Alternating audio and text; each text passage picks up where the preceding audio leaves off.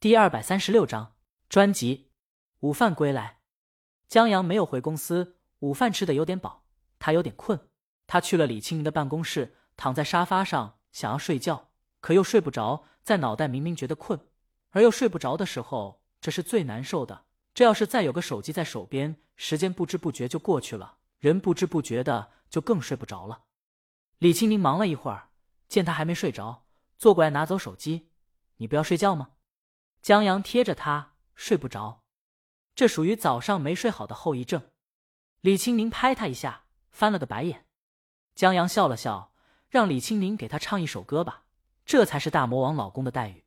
李青宁想了想，倒从江阳那儿听过一首摇篮曲，那次他晚上睡不着，从江阳心里听到的。现在正好还回去。月儿明分静，树叶遮窗棂啊，蛐蛐儿叫铮铮，好比那琴弦儿。李青宁很轻声。清唱的声音懒洋洋的，可江阳更睡不着了。他想起了郭刚子哄于小千睡觉，也唱过这段，忍不住笑起来。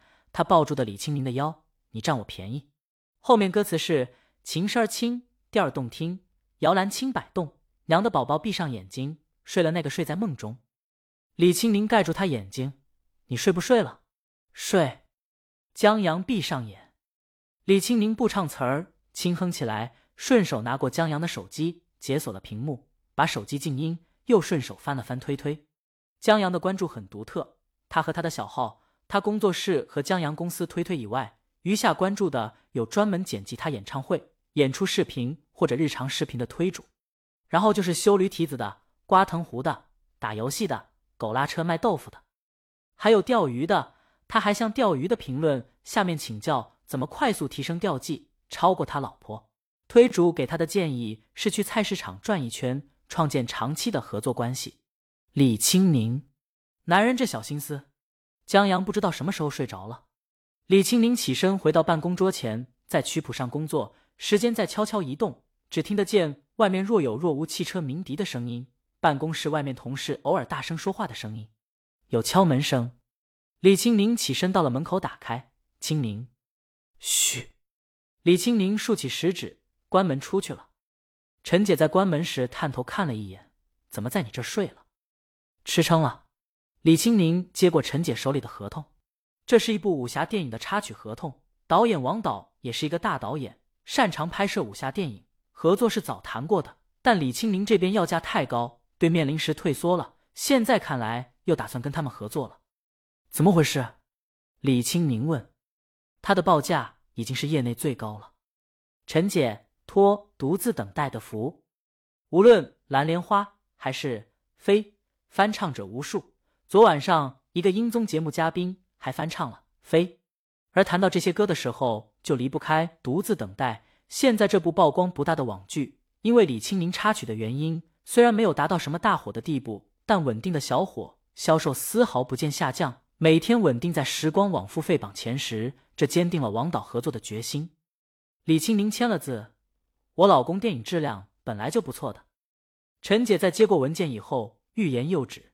李清明奇怪：“怎么了？”我听说路遥在明天要推新专辑。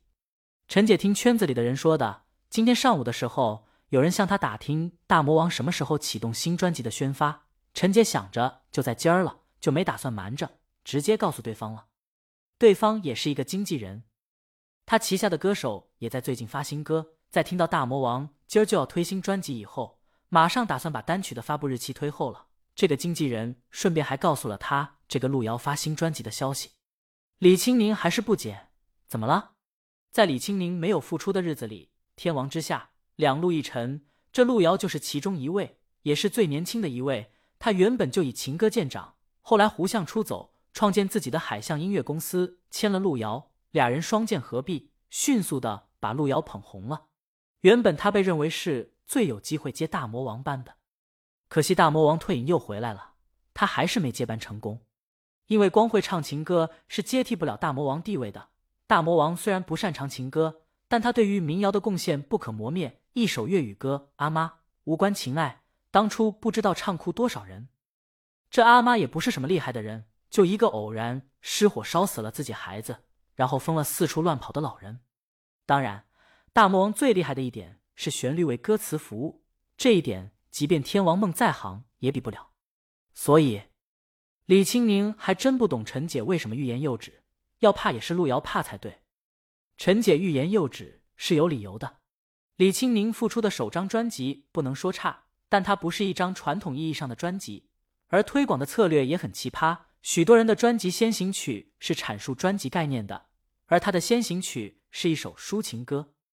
路遥最擅长的就是唱抒情歌，胡相最厉害的也是抒情歌。李青宁当初最后一张专辑是抒情专，其中受到好评的多是胡相作曲和填词，李青宁的评价都不怎么好，被许多业内人认为有一股拧巴劲。现在，陈姐的意见是换成别的歌，专辑里能打的歌不少。何必用这么一首歌呢？当然，陈姐不否认这首歌的优秀，但对于新专辑而言，这首歌不适合作为先行曲。作为抓耳的、吸引粉丝的、拓展主流市场的歌曲，倒是挺合适的。没事，李青宁让陈姐不用担心，这首歌换是不可能换的。这首歌对她有重要的意义，某种程度上来说，就是整张专辑所要的阐述的概念。陈姐见李青宁这么有信心，她也不再多劝。陈姐去工作了，李青宁回到办公室，江阳还在睡。他坐到办公桌前忙起来。又过了一会儿，江阳醒了，他坐起身子，茫然的看了看四周。他刚才做噩梦了，倒也不是噩梦，就是大中午睡觉，经常有一种让这个世界遗弃或者跟不上这个世界节奏的恍惚，让人睡着睡着就不踏实的醒过来。醒了，李青宁抬头看他一眼，嗯。江阳拿过手机，上面有周浩发他的消息，让他回公司。他起身伸了个懒腰，走到李青宁身后，亲了他一口：“我回公司了。”嗯，李青宁应了一声。江阳回到公司的时候，周浩一脸高兴，他丢给江阳一罐可乐，赏你的。江阳顺手丢回去，有内奸。他问周浩高兴什么？就凭你那手黑的劲儿，一个好东西都没开出来。你高兴什么？本章完。